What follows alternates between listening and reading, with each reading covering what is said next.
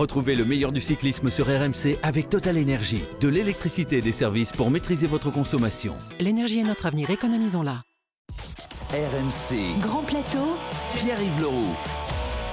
Bonjour à tous, raté, frustré, gâché, tout le monde rêvait d'un duel royal entre Pogacar et Evenepoel dans une des célèbres côtes de la doyenne Liège-Bastogne-Liège.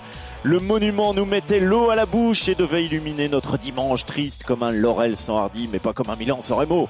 Pourtant, dans la redoute, comme au cœur de la Roche au Faucon, ce ne fut qu'un défilé, une haie d'honneur, un show de Remco venu s'imposer pour la deuxième année consécutive et pour son premier jour de course depuis un mois. Un récital de soliste en raison d'un méchant trou dans la route après 85 km de course qui a projeté plusieurs coureurs à terre, dont l'autre favori, Tadej Pogacar, victime d'une double fracture du scaphoïde et de l'os semi-lunaire à la main gauche. Une chute à 70 km heure qui pourrait bien handicaper sérieusement le prodige slovène à moins de 9 semaines du départ du Tour de France, l'objectif majeur de l'équipe UAE. On s'interrogera avec nos spécialistes sur les conséquences possibles de cette première pause forcée dans la carrière de Poggi. Mais si le spectacle n'a pas été à la hauteur, cela ne doit pas masquer la supériorité du champion du monde. Remco Evenpool, revenu d'un mois de préparation en prévision du Giro. Le Belge, impressionnant de puissance et de facilité, a placé ses attaques là où il l'avait prévu et dégoûté la concurrence qui n'a seulement cherché qu'accueillir les accessites. Remco est-il plus impressionnant que Pogacar? Peut-il aller chercher les records de Merckx? Notre équipe, très remaniée, tâchera d'y répondre pendant ce grand plateau. Et quand le druide Cyril Guimard est un peu sur la jante, son plus fidèle compagnon de route, juillettiste, est toujours à l'heure pour le remplacer. Le seul français, messieurs, dames, sur un podium de chrono des championnats du monde depuis 25 ans est avec nous pour notre plus grand plaisir. Bonjour Jérôme Coppel. Salut Pierre-Yves, salut à tous. Tu savais, tu savais que tu étais le, le, le seul français non, non, je croyais que ça faisait 10 ans, moi, tu vois. 25 comme quoi. ans, Mais 25 bon, ans. je vieillis aussi. C'est hein, incroyable, vieillis aussi. incroyable. Lui est passé maître en matière de vision. Il est le Madame Irma de la rédaction, le spécialiste des paris, mais aussi un fin observateur du vélo. Et quand Arnaud Souk se dort la pilule au soleil, c'est une joie d'avoir avec nous Johan Bredov. You're welcome, Johan. Ah, merci beaucoup Pierre-Yves. Salut à tous Christophe Cessieux, alors lui fidèle à sa réputation d'intermittent du spectacle, vous le savez, cède sa place à son Is No Good préféré, celui qui rêve d'être calife à la place du calife, notre bon Pierre Amiche, bien dans ses babouches, complète la composition de ce grand plateau. Salam alaikum, Pierrot. Bonjour Pierre-Yves, je connais un petit peu mon histoire d'Isnogood et il me semble que celui qui devient chef quand le chef est pas là, c'est plutôt toi Pierre-Yves, non je... Ouais, mais on fait Il tourner. Aujourd'hui, c'est ça, tourner. voilà. Il l'avait dit, il l'a donc fait. Remco Evenpool remporte pour la deuxième fois consécutive Liège-Bastogne-Liège, un doublé unique au 21e siècle. Retour sur ce dimanche éclaboussé de talent par le champion du monde. Attention parce que là Remco Evenpool est en train de partir tout seul. Il est en train de partir tout seul. Remco Evenpool à 29 km 800 de euh, l'arrivée. Il a apporté une accélération qui a été euh, fatale à Thomas Pitcock après 6 heures et 15 secondes de course. Et oui, c'est un triomphe. C'est un triomphe pour euh, Remco Evenpool. L'arc-en-ciel a surgi de la pluie. Le Benjamin des Fantastiques remporte pour la deuxième année d'affilée la doyenne des classiques. Il n'y a pas que Tadej Pogacar, il n'y a pas que Mathieu Van il n'y a pas que Wout Van Aert, il y a aussi, qu'on se le dise, Remco Evenpool, vainqueur de Liège-Bastogne-Liège. Et oui, mais avant de revenir donc sur ce succès euh, en solo euh, du Benjamin des Fantastiques, comme le disait Arnaud il y a un instant, euh, Maître Remco, arrêtons-nous donc sur ce nid de poule du 85e kilomètre. Michael Honoré a pris un trou sur la route, ses pneus ont explosé, il a chuté. Tadej Pogacar, qui était juste derrière lui, n'a pas eu le temps de freiner. Résultat, double fracture et opération dans l'après-midi à Genk. Pierre, on se penche avec toi sur ce moment clé de la course. Eh ben déjà on va commencer par hier soir parce que c'était le soulagement qui était de mise. La chute de Pogacar aurait pu être bien plus grave, comme nous le raconte le patron du Slovène Mauro Gianetti dans Bartoli Time. Il tire un bilan assez grave, c'est vrai, mais en fait il est presque soulagé que ce soit pas pire. Il va, il va assez bien malgré tout. Je viens de parler avec lui il y a quelques instants après l'opération. Il a eu une euh, multiple fracture au scaphoïde. La chute était assez, assez dramatique, donc euh, il, a tout le, corps plein, plein de blessures parce que euh, la vitesse elle était haute, elle était presque 70 à l'heure au moment de la chute. Donc malgré tout, je l'ai senti assez, assez bien, quoi. Cette opération, c'est pourtant une bonne nouvelle pour Poggi parce qu'entre justement l'opération, l'immobilisation, la rééducation, il ne devrait être absent que de 8 à 10 semaines et seulement 4 semaines sans pédaler contre 3 mois d'absence s'il n'était pas passé par la case bistouri. Reste deux interrogations au sujet du Slovène. La première, comment va-t-il réagir après cette gamelle? Parce que c'est la première grosse chute de sa carrière et la première évidemment qu'il connaît sur une course de cette ampleur. Et parfois, on le sait, les chutes comme celle-là à haute vitesse laissent des traces plus psychologiques que physiques. Et puis la deuxième question qui est dans toutes les têtes. Sera-t-il pleinement remis de sa blessure pour le Tour de France en juillet? À simple titre de comparaison, Christopher Froome, par exemple, avait été victime d'une fracture du scaphoïde sur euh, le Tour en juillet 2014 sur les pavés, rappelez-vous. Et il s'était aligné au départ de la Vuelta deux mois plus tard. Résultat, il avait été battu par Alberto Contador c'est vrai, on va se demander quand même si, euh, voilà, au départ du tour, on aura bien Tadej euh, Pogacar. J'ai eu le docteur Guimard euh, tout à l'heure au téléphone, vous savez, spécialiste de la santé, qui connaît tout, et qui me disait à mon époque, on était 40 jours plâtrés.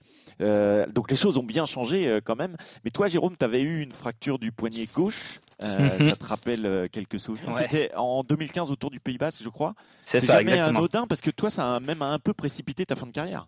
Ouais, alors c'est ça. Alors bah moi je suis un peu comme Christopher Froome. Hein. Je suis revenu au Tour de France et j'ai pas gagné le Tour. C'est peut-être à cause de cette chute d'ailleurs du, du, sûr. Saloperie de scaphoïde. Ouais, non c'est ça. Alors moi je me suis pas cassé le scaphoïde, mais les os autour, dont le, semi-lunaire, hein, comme euh, comme Pogachar aussi.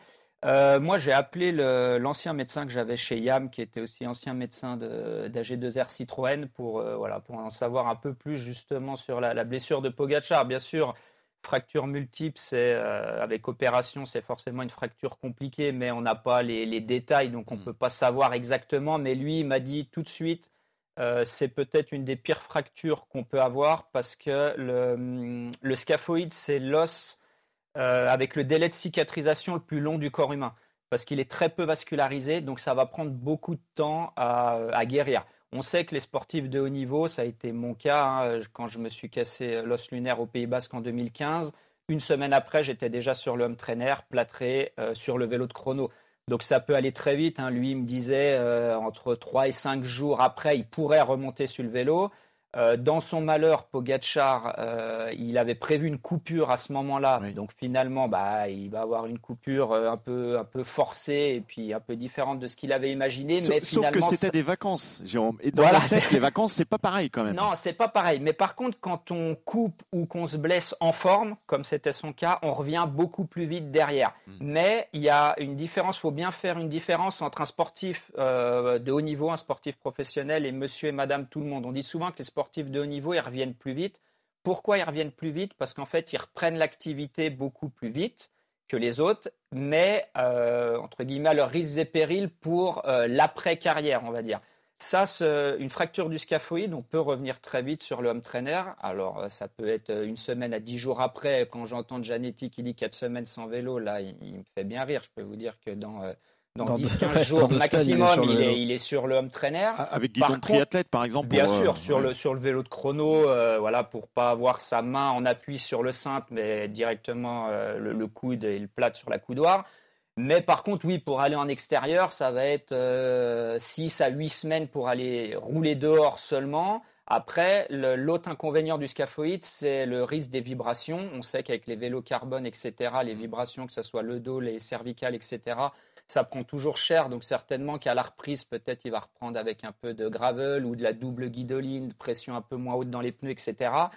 Euh, mais il va vouloir reprendre vite, il va reprendre plus vite que monsieur et madame tout le monde parce qu'il a cet objectif du Tour de France sans penser euh, aux conséquences à l'après-carrière que monsieur et madame tout le monde, eux, ils prennent le temps de récupérer parce qu'ils n'ont pas d'objectif et bien sûr qu'après, des années plus tard, ils n'ont pas forcément de séquelles. Le sportif de haut niveau, il pense pas comme ça, il pense à sa saison, il pense à, court terme et il se dit, purée, dans 9-10 euh, semaines, j'ai le Tour de France, je veux aller le gagner, il faut que je reprenne le plus vite possible.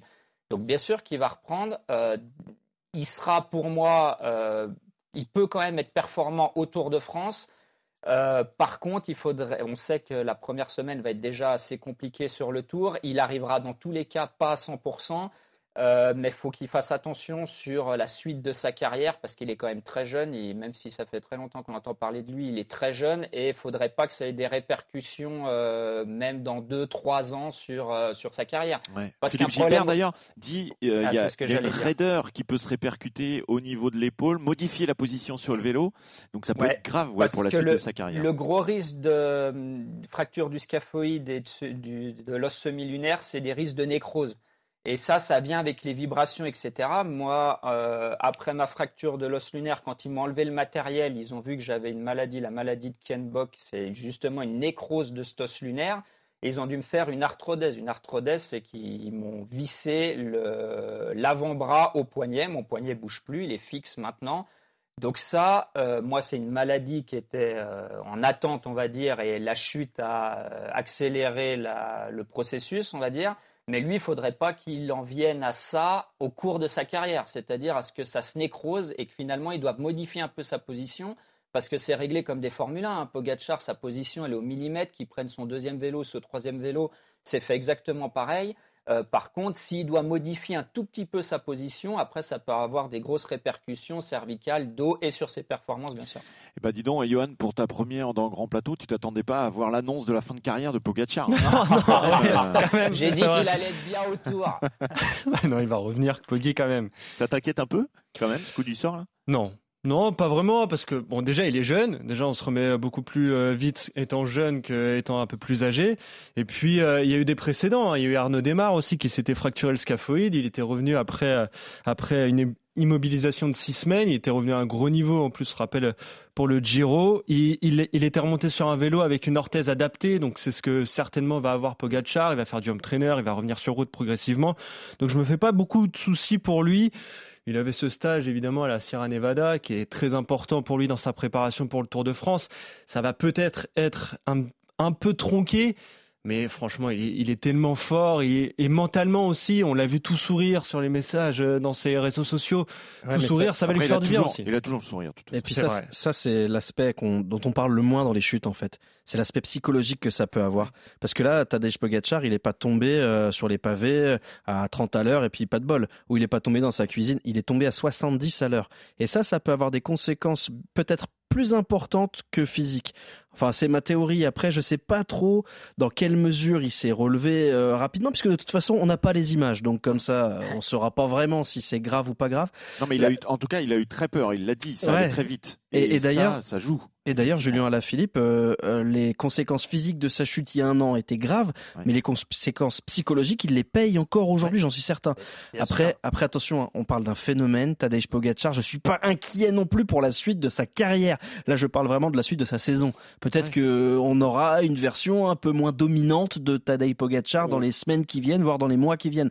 Après, euh, je suis certain que il va pas arrêter sa carrière et ses victoires à 24 ans. Hein, oui, mais c'est vrai, Jérôme, qu'on on dit souvent que ben, les emmerdes volent en, batterie. Euh, Julien Alaphilippe, c'est un peu son quotidien là depuis euh, un an. C'est vrai que ça s'enchaîne derrière de façon négative.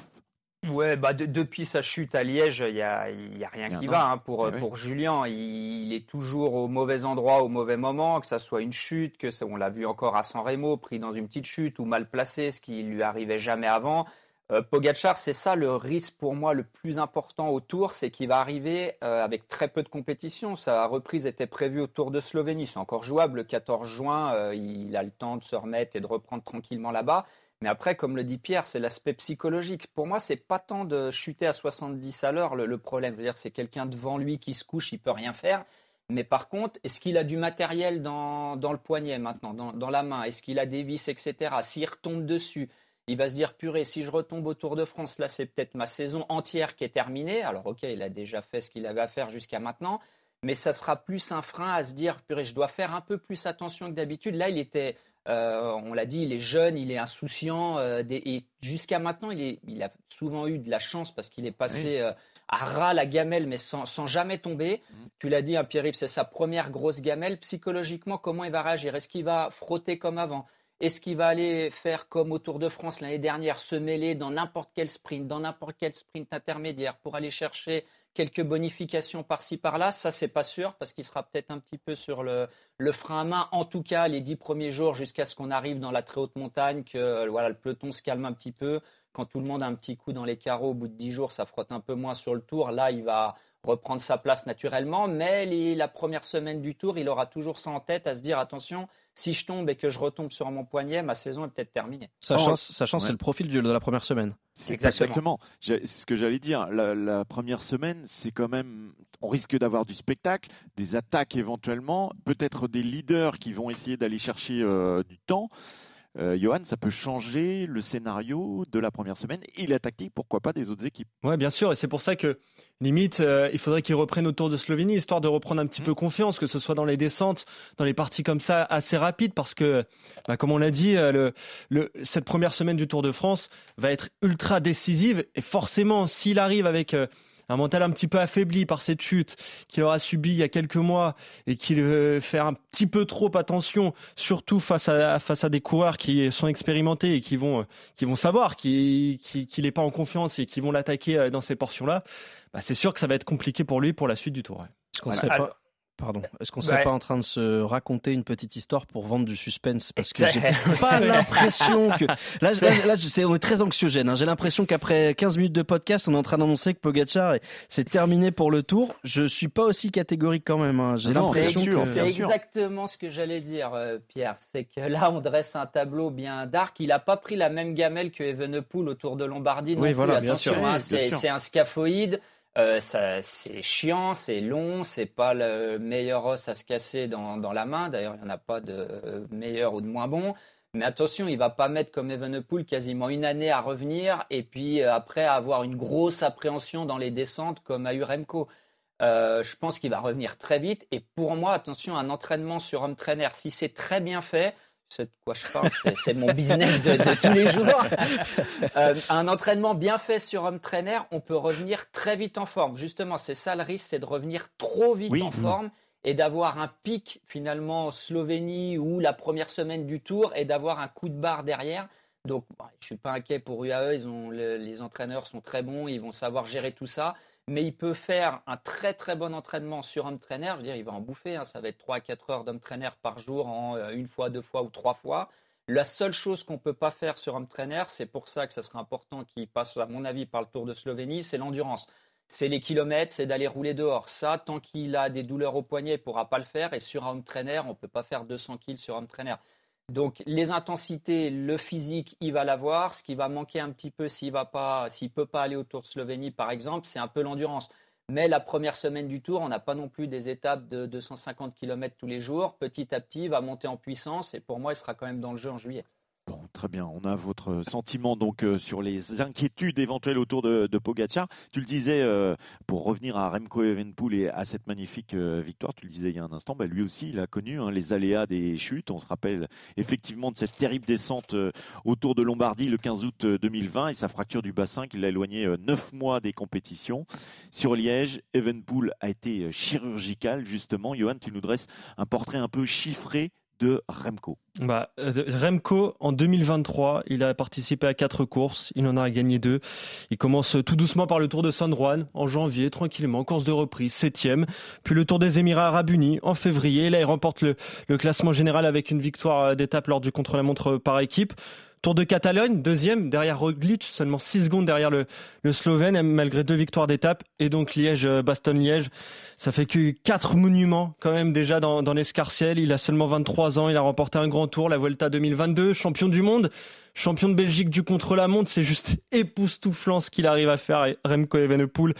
Et j'ai l'impression, messieurs, sans trop m'avancer, qu'on n'a pas fini d'en entendre parler. Il y a le Giro qui oh. arrive, il y a le Tour ah, bientôt. Oh, le Paris. à mon avis, lui, oh, la prise de risque. Bah, attention, il peut se passer plein de trucs dans une carrière, hein, mais, mais voilà, je pense que Remco est un bon coureur. Ouais, je pense, je pense qu'il est pas mauvais. Oui. Non, mais c'est vrai que le, le, 15 août 2020, euh, on s'était interrogé forcément vu euh, vu la chute. Donc euh, c'est vrai qu'une carrière, ça peut se jouer aussi à, pas grand chose, euh, mais là, il est en train de prouver que évidemment c'est c'est l'avenir. Jérôme, je sais que l'honnêteté c'est pas ta, plus grande qualité, mais t'avais misé sur qui pour la victoire avant le départ? Tu pariais eh ben sur Pogacar ou sur Evenpool?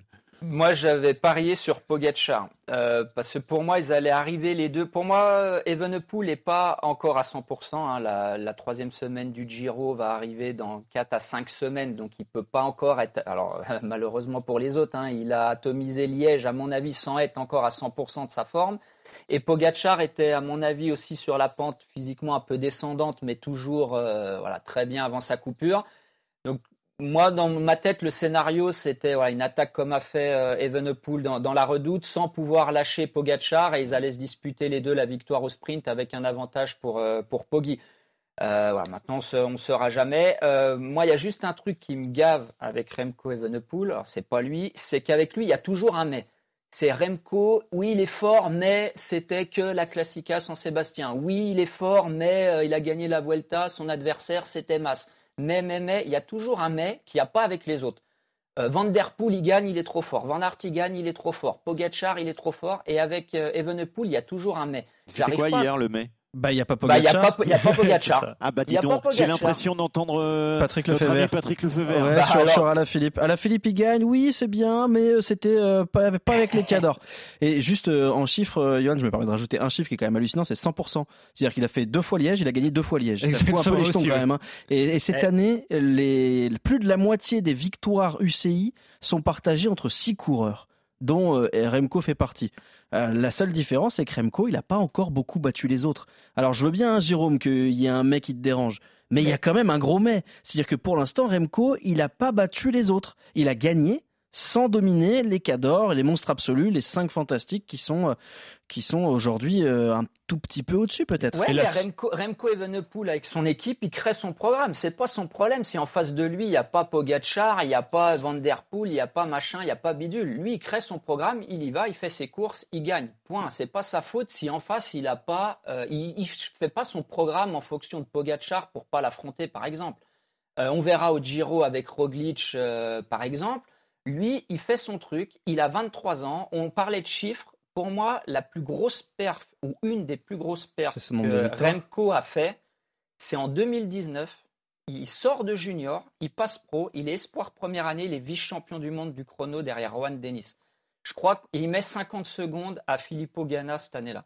Je crois qu'on ne se rend pas compte d'un gamin qui sort de junior, braquet limité, ceux qui aiment un peu les chiffres, 52 grand plateau, 14 petits pignons, il passe sur un grand plateau de 55 ou 56 cette année-là. Il a 19 ans. Il a fait des courses de 150 bornes et il vient faire deuxième du championnat du monde chrono. Le chrono, on va le dire, on le répète, c'est l'épreuve de vérité dire ce gamin il a un moteur qui est hors du commun et ça on le sait depuis des années toi tu le battais Ron Denis mais ben, ouais alors, alors Ron Denis je l'ai battu il a crevé oui. toi, comme euh, ah, il a crevé. il y a toujours un mec il y a toujours un mec avec toi. bien sûr. pour, moi quand j'ai fait troisième je dire celui qui avait parié sur ce podium là il est millionnaire maintenant euh, et puis, je peux dire qu'il écoute pas le podcast Grand Plateau lui hein. il est aussi mais de la pilule le soleil il l'écoute mais à Bora Bora. Ouais exactement. autre chiffre 41 victoires à 23 ans hein, pour Remco. Ah, on, verra. Un jour, il va arriver parce que c'est quoi notre étalon pour nous? C'est le Tour de France. C'est Vingegaard contre Pogacar l'année dernière. C'est C'est ça notre étalon. Mais un jour, il va arriver sur le Tour de France. Il va se, confronter. Il va se confronter à Pogacar, à Vingegaard et compagnie. Là, on verra. Euh, Remco Evenepoel, c'est celui Jérôme, qui il nous menace maintenant. ça. Non, ça, ça, me rend tellement fou. On est face à un phénomène pour moi aussi incroyable que, que Pogacar ou Van Der Poel, etc. C'est celui quand il part seul, il met toujours le plus grand écart au deuxième. Il fait les plus grands raids, il fait le, plus grand écart. Une fois qu'il est parti, quasiment personne ne peut le reprendre. Hmm. Euh, je pense qu'il est encore un peu sous-estimé. Peut-être tu as raison, Pierre, parce qu'il n'a pas une confrontation directe et on est passé à côté à Liège. Mais euh, quand il y aura cette confrontation directe, je pense qu'il va en surprendre plus d'un. On rappelle hein, les propos de Patrick Lefebvre et c'est pour ça que tu réagis évidemment. Je C'était hier, hein, après euh, la victoire. Je profite de ce moment en compagnie de tous ceux qui nous ont assaillis de critiques jusqu'ici, c'est-à-dire les journalistes. Sans doute vont-ils souligner dans les podcasts que Pogachar est tombé. Eh bien voilà, Jérôme, au moins dans le podcast Grand Plateau, tu signaleras à, notre ami euh, Patrick Lefebvre qu'il euh, n'y a pas de mais. C'est une belle victoire. Et c'est une course qui semble vraiment euh, taillée pour lui. On, l'imagine bien aller chercher le record de Merckx euh, sur Liège, trois victoires consécutives et pourquoi pas euh, cinq au total. Il, est en train de, franchement, montrer que cette course, elle est faite pour lui. Hein. C'est vrai, Pierre. Bah moi, je me méfie beaucoup des promesses de ce genre-là, parce que la dernière en date qui me vient en tête, c'est Yann Ulrich, après son premier succès dans le Tour de France. Ils avaient projeté son visage en géant sur l'Arc de Triomphe en mettant Bravo Yann, plus que 4. Bon, il en a jamais plus gagné. Alors là, c'est magnifique pour Remco, hein, deux victoires. Cette course, elle est parfaite pour lui. C'est vrai que bah, les montées, la roche au faucon, tout ça, c'est merveilleux parce que c'est juste assez dur pour lui, juste assez pas dur pour les autres. Enfin, c'est merveilleux. Mais après, euh, euh, il peut se passer tellement de choses dans une carrière. Johan l'a dit, des chutes, des méformes, des changements d'équipe, même si on part pas là-dessus. Euh, et juste pour répondre une dernière fois à Patrick Lefebvre, je ne sais pas si vous vous rappelez, la semaine dernière, je lui ai donné les chiffres. Sur, euh, en 2022, 18 victoires avant Liège-Bastogne-Liège, succès sur Liège avec Remco. En 2023, 18 victoires sur, avant Liège-Bastogne-Liège, succès sur Liège-Bastogne-Liège. Je me dis que c'est un peu grâce à moi. Mais surtout, il peut dire merci à Remco parce que ça fait deux années de suite qu'il lui sauve sa saison. Oui, c'est vrai. C'est vrai. Et euh, euh, on peut aussi euh, revenir sur les déclarations d'hier. Patrick, son père, Patrick Evenepoel, était invité de Bartoli Time. Il disait il n'a pas de pression. c'est ce qui fait sa force. Et puis, il évoquait ensuite les ambitions pour le jeune Belge. On l'écoute. Son rêve en lui, je crois que tout à, petit, il est en train de réaliser. Je, je sais qu'il veut gagner les trois grands tours. Le Tour de France 2024 alors euh, C'est possible. disons, question au programme, euh, c'est pas moi qui m'en occupe. Euh, c'est pour l'équipe et pour quand même.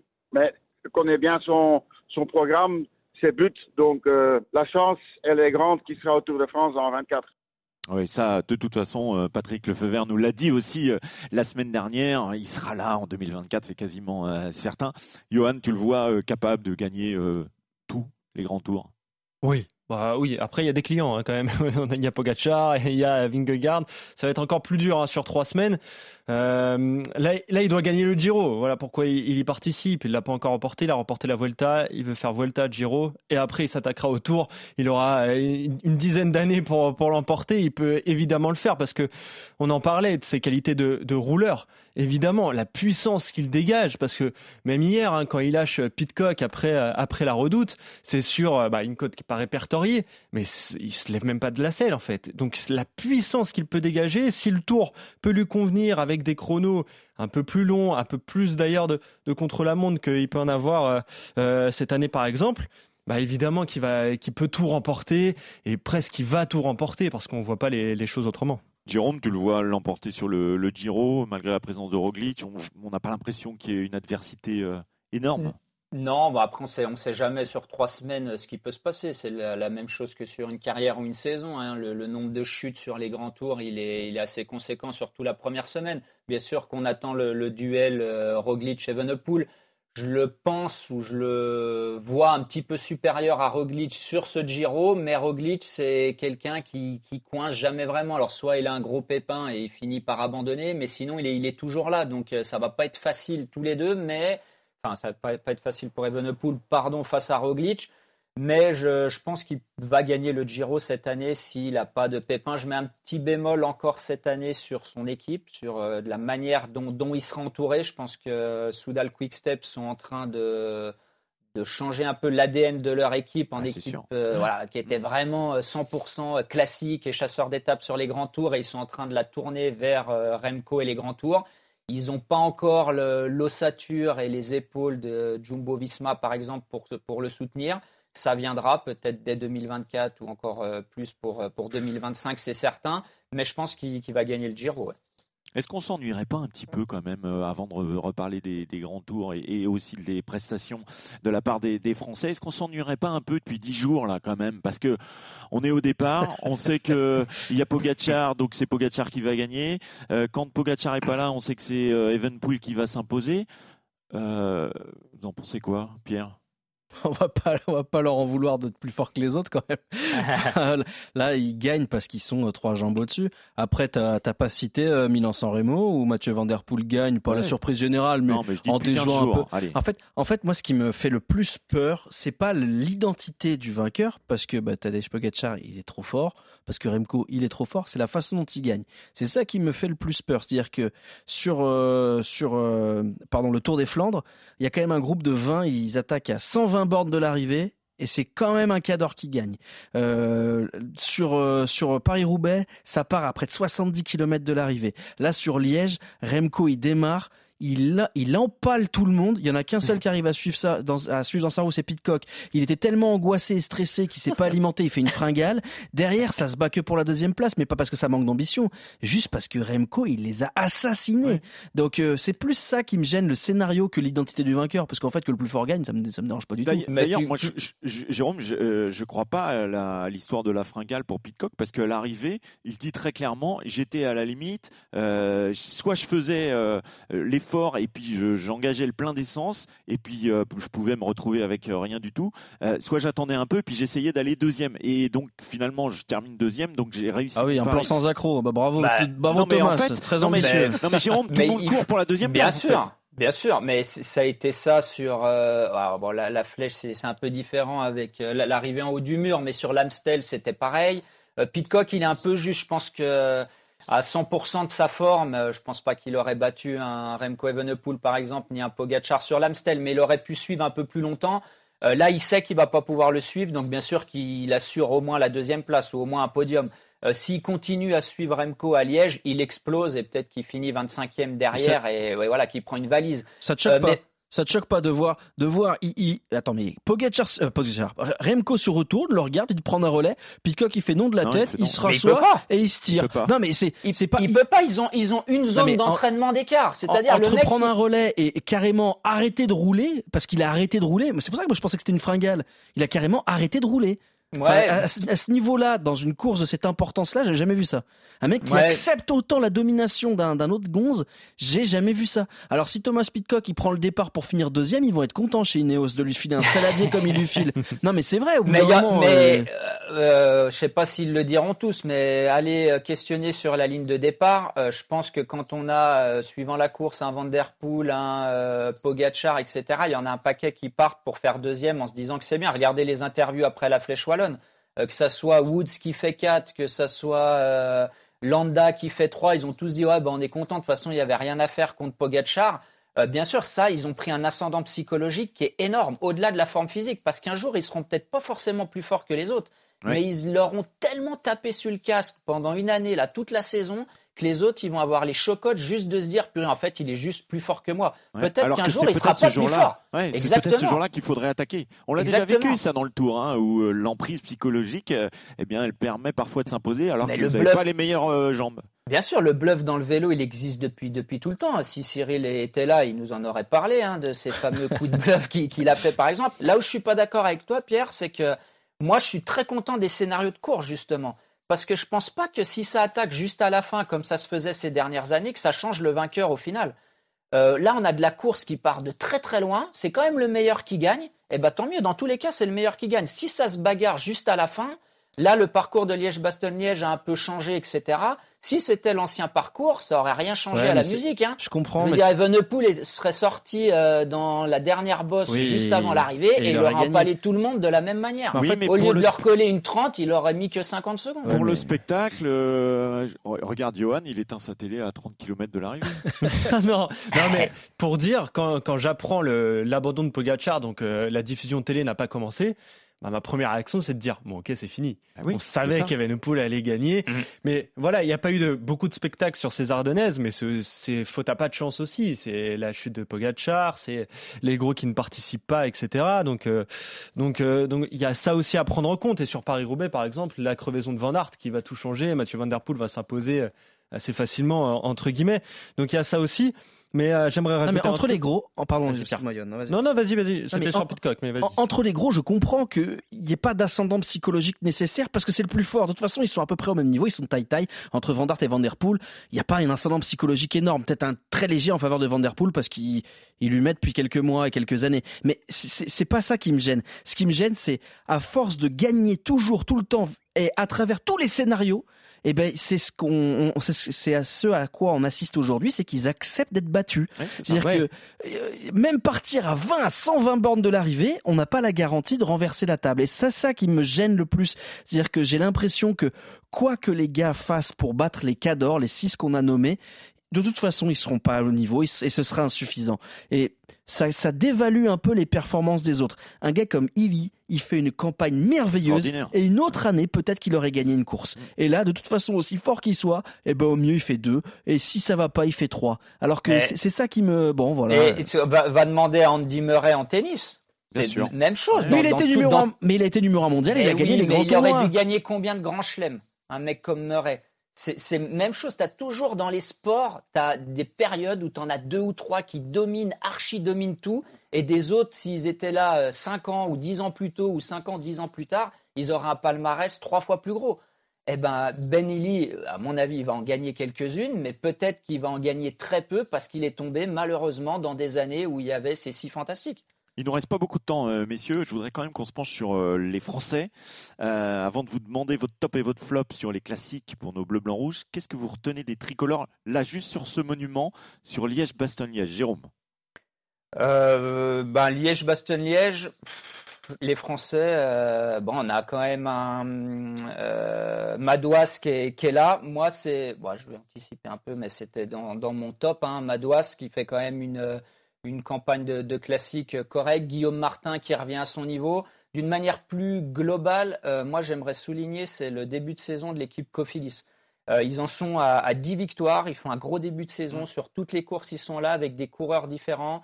Euh, c'est la meilleure équipe française de ce début de saison. Je pense que c'est important de souligner, on a souvent tapé sur Cofidis et je sais de quoi je parle, j'ai été dans cette équipe comme quoi c'était pas forcément une équipe trop flamboyante et là ils font un début de saison vraiment correct. Sur Liège, euh, on, a, voilà, on a Madouas, on a Guillaume Martin, on a Romain Bardet qui est toujours là, euh, inusable. Donc on est là sans, ça revient un peu à ce que disait Pierre, sans vraiment pouvoir peser sur la course malheureusement. Bah, on enchaîne alors. Donne-nous ton top et ton flop. Donc ton top, ça serait Madouas? Ouais, j'ai Madouas parce que sur, si on prend la, dernière année, il fait quand même troisième du Tour des Flandres, donc sur une Flandrienne en 2022. Il fait deuxième d'Estradé cette année. Il fait cinquième de Liège. Il fait onzième de l'Amstel en ayant chuté à 50 kills de l'arrivée. Euh, voilà, il est là sur l'ensemble des classiques, que ce soit euh, les Flandriennes et les Ardennaises. Il est toujours placé, il lui manque encore le petit truc pour aller, euh, pour aller vraiment gagner une de ces belles classiques. On avait qui, n'était pas loin, donc lui c'est vraiment mon, top de ces classiques. Et bien sûr, avec la porte, si on prend que les Flandriennes. Et ton flop? Mon flop compliqué. Cosnefroy pour moi. J'attendais beaucoup de, Benoît Cosnefroy. Alors, il a été malade, comme, comme David Godu notamment, mais j'attendais plus, euh, un peu plus euh, de, sa part. Euh, voilà, la Flèche Brabanson, il va faire troisième, mais je l'attendais vraiment sur l'Amstel. Je pensais vraiment qu'il allait pouvoir jouer devant. Ça n'a pas été le cas. Je suis un peu, un peu déçu. je suis surtout déçu pour lui, hein, mais voilà, j'attendais beaucoup de sa part. Vous vous rejoignez, je crois, dans votre choix avec Johan hein, pour le tout à fait. Tout à fait. Cosnefroy, pour les mêmes raisons que Jérôme, on, attendait beaucoup de lui. Il, remporte quand même euh, le Grand Prix du Québec hein, la saison dernière. Il fait deux euh, de l'Amstel, là il fait 21. Puis après, il y a eu cette bronchite évidemment. C'est la faute à pas de chance. Donc c'est un peu dur de le mettre dans des flops. Mais forcément, forcément, des, regrets avec Cosnefroy. Il a une vraie difficulté à passer le gap. Hein. Euh, on l'attendait vraiment à réussir à gravir cette petite marche. Il nous avait vraiment annoncé des choses merveilleuses. C'est vrai que c'est compliqué. Et en revanche, ton top, bah, c'est Christophe Laporte, mais pas beaucoup de surprises. C'est voilà, c'est le seul Français qui a gagné des, des courses World Tour et il a remporté Ganvevel Game. Il enchaîne avec à travers les Flandres trois jours après, troisième de l'Omloop. Mais c'est le coéquipier modèle en fait de van Aert, donc il l'emmène euh, jusqu'au bout presque. À Paris-Roubaix, il a pas de chance parce qu'il crève avant Van Aert, donc il finit dixième quand même en, crevant. On aimerait presque le voir euh, dans une équipe euh, taillée hmm. pour lui en fait, aller chercher la gagne parce qu'on sait que sur Paris-Roubaix il peut faire je pense au minimum un podium. Mais voilà, c'est le coéquipier modèle, c'est un grand champion et, il a quand même deux belles victoires cette saison. Impressionnant, 8 jours de course, deux victoires, 7 top 15, Christophe Laporte. Euh, Pierre, t'es allé chercher euh, quel coureur toi pour ton top et ton flop sur les eh ben, Le flop, j'aurais pu mettre Cosnefroy, mais comme je l'ai croisé dans les rues d'Aix-les-Bains il y a une semaine, j'ai pas osé. il est costaud quand même, Benoît. ah non, en fait, je vais commencer par mon flop parce que c'est celui qui me fait le moins plaisir. C'est David Godu. Euh, bon, bah, c'est un peu cruel parce qu'il est malade, mais trois courses, trois abandons, c'est c'est toujours un peu triste sur des courses où il est capable de faire autre chose. Et puis euh, j'ai le sentiment que David Godu euh, a un peu de mal à encaisser ses belles performances de Paris-Nice. Peut-être que c'est une erreur de ma part et peut-être que je me trompe, mais Bon, voilà, j'aurais juste aimé le voir. Euh, et la plupart du temps, il avait déjà bâché alors qu'il n'y avait pas la télé. Et la deuxième chose, c'est. espère qu'il va revenir euh, plus fort, euh, effectivement, pour le programme à suivre et notamment. Ah bah, évidemment. oui, on lui souhaite évidemment. Et puis le top, c'est Romain Bardet. Parce que je sais que c'est curieux, mais ma course préférée de la saison, c'est la flèche. Je sais que je suis, je dois, on doit être deux sur Terre, il y a moi. Voilà. Euh, il doit y avoir Moreno. Argentine, il doit y avoir Moreno Argentine et moi. Et, et je trouve que sur la flèche, c'est le français, un des rares français qui a été acteur. Il a essayé, il a tenté des choses.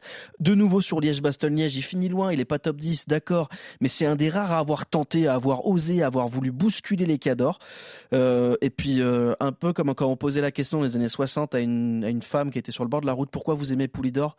Ben parce que je l'aime. Et ben c'est la même chose avec Romain Bardet. Pourquoi je suis fan de Romain Bardet? Parce que je l'aime. Voilà, je trouve que ce mec-là, les années passent, il est toujours aussi bon, aussi attachant, aussi intelligent. Et puis, je lui présent. souhaite un bon Giro parce que voilà, j'espère qu'il va, qu'il va réussir à accrocher un podium sur un grand tour supplémentaire et pourquoi pas en gagner un. On sait jamais, on sait jamais. Hein.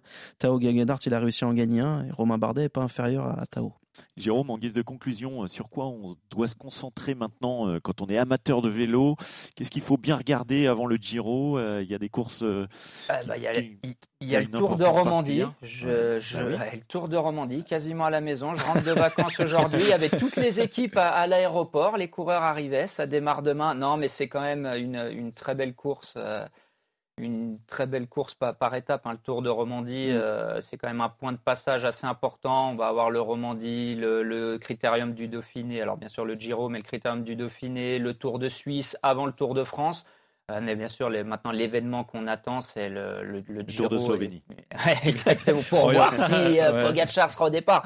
Non, mais bien sûr, le, le Giro, on attend tous ce duel euh, Roglic-Evenepoel. Et moi, j'avais une petite question sur les, les meilleurs classiques de, pour les équipes, parce que entre Quick-Step et Jumbo-Visma, laquelle équipe pour vous fait la meilleure campagne des classiques? Eh, ça se discute finalement. Ah.